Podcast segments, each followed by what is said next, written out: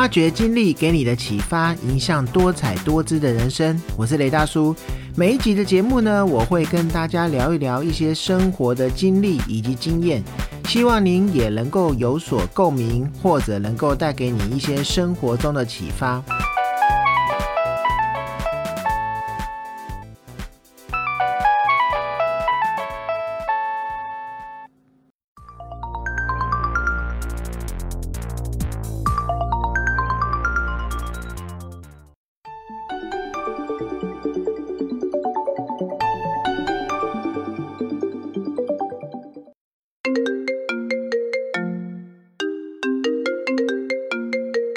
有没有想过，已经多久没有听到自己手机的铃声呢？自从手机网络发达了之后，人们已经改成使用通讯软体来与他人联络了。那现在网络频宽变得更大了之后，运用通讯软体来通话，甚至做视讯，已经是家常便饭。所以呢，用手机来打电话来唤起对方手机铃声的几率越来越低了。在智慧型手机普及后呢，自定铃声产业的规模呢，十年间呢，已经大幅的滑落了百分之九十七。在智慧型手机未普及的年代，不少人呢喜欢使用流行歌曲来当做自定手机的铃声，也就是 ringtone。那借以来彰显个人的品味。曾几何时呢，它是一个非常大的产业。那近日呢，在网络媒体 One Zero 上面有写到，直言说呢，自定铃声产业的规模在十年间已经大幅度的滑落了百分之九十七，至今风光已经不在了。那手机自定铃声的历史呢，可以追溯到大概一九九六年的时候。那当年出产的一款 Digital Minimal D 三一九手机呢，破天荒的容许机子的主人呢，利用系统预设的音乐制作专属铃声。那手机的铃声的编曲教程的相关的书籍呢，一年甚至卖出了有三百五十万册这么多。那到了一九九八年的时候，芬兰工程师研究出要利用手机短讯把 MIDI 音乐档案传送到另外的一只手机上面，也就是可以让你将 MIDI 的音乐档案传送给你的朋友或者是你的家人。那在多媒体的技术的进步下呢，手机铃声也不断的进化，不断的演化。那逐步的发展成和弦铃声啊，或者是现在还有人在使用的 MP3 档案来当做手机铃声。那用户呢，索性呢以原版的音乐来作为自己手机专属的铃声。那当中当然是以时下最流行的音乐、流行的歌曲最受欢迎。那后来呢？很多的唱片公司、音乐公司也乐于跟电信公司做合作，透过手机铃声来开拓另外一个收入的来源，也作为旗下歌手以及音乐专辑的推广的一个渠道。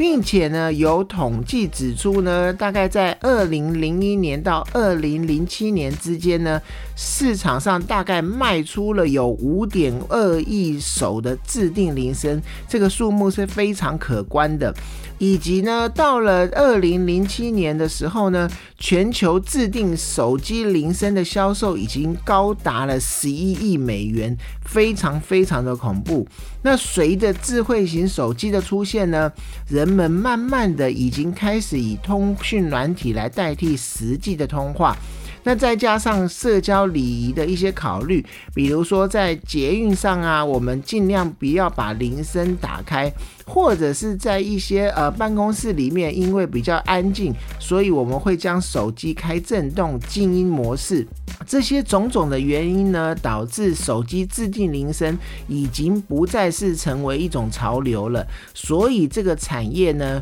它的一个需求就慢慢的因此而锐减。那还记得呢？我自己之前在滚石体系下的一个手机娱乐公司滚石移动工作。那那个时候呢，针对手机铃声，我们公司里面还有专属专门的编曲人员，从单音的铃声，或者是到四和弦的铃声，后来到所谓的 MP3 铃声。当铃声制作好了，将铃声透过系统上传到测试的手机，那时候的工作啊，真的是充满了创意，也很有趣。那滚石移动当时呢，也跟各大电信的公司合作。虽然呢，用户啊要下载铃声，需要通过层层的一个语音导览，慢慢才到了下载的那个步骤。但是那个时候的下载的数量啊，加上其他手机相关的加值服务，比如在手机上面看一些星座相关的东西。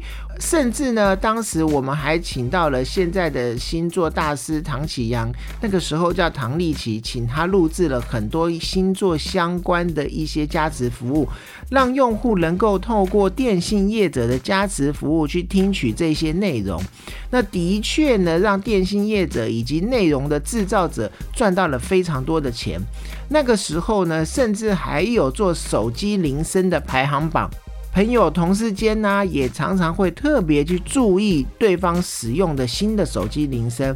后来呢，还将这些手机铃声的娱乐相关部分呢，带到了大陆广东与中国移动合作。那滚石移动呢，我大概简单的介绍一下这个公司。它是一家在华语地区提供数位音乐服务的公司，成立的时间大概是两千零二年八月左右。滚石移动呢，也与滚石唱片有保持良好的联络关系。滚石移动呢，前身也是滚石唱片旗下的滚石网络科技娱乐通信事业部。那在台湾提供音乐的价值相关服务。两千零三年呢，滚石移动也挺进了中国大陆市场，开始与中国移动啊、中国联通啊以及中国电信等电信业者展开增值的价值服务合作。那至于呢，手机铃声的发展呢，我们在这边也大概的跟大家聊一下。两千零二年呢，比较流行的手机的铃声有 MP 三铃声啊、和弦铃声、MIDI 铃声，还有 Wave 档的铃声等。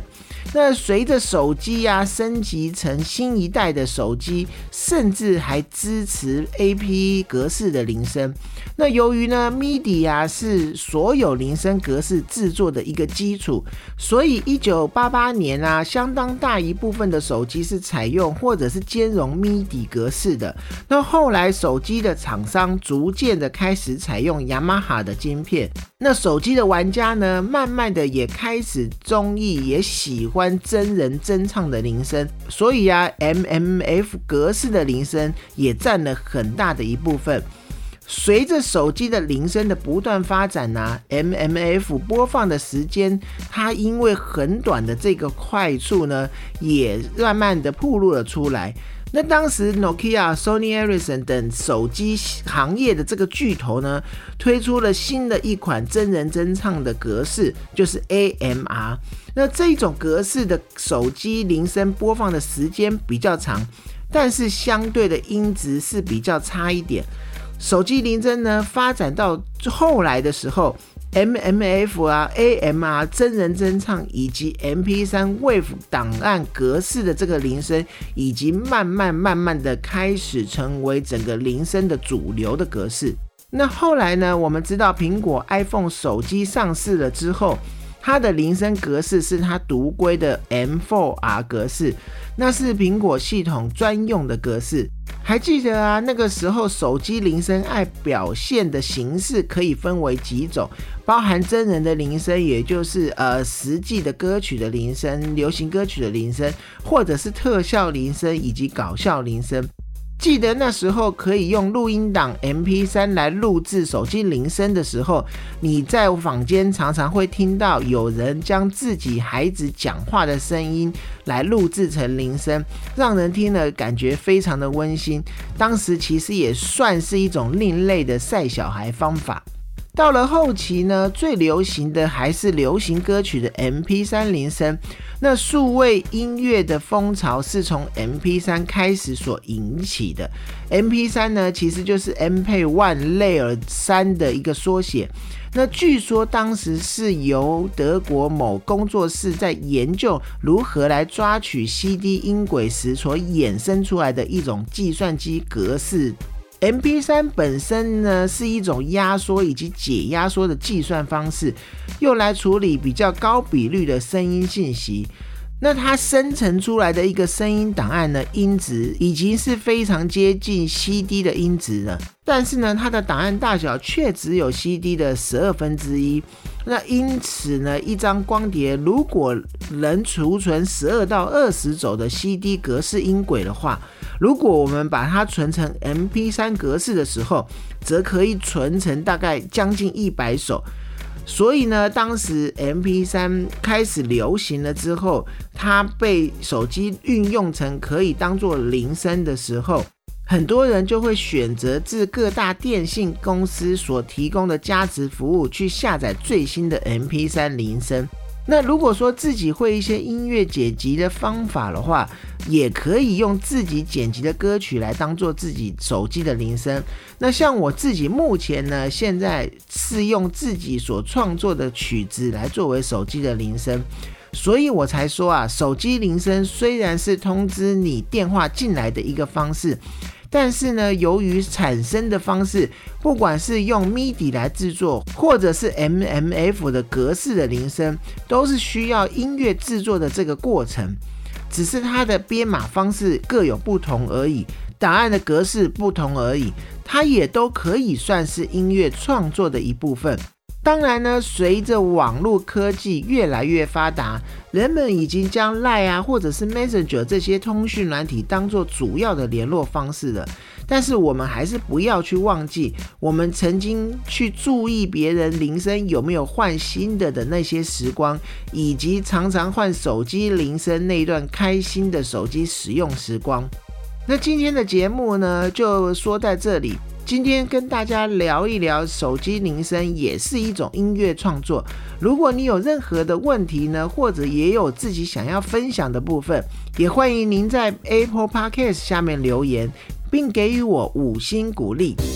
发掘经历给你的启发，影响多彩多姿的人生。我是雷大叔，透过我的分享呢，希望能够让你得到一些收获。谢谢你的收听，我们下次见。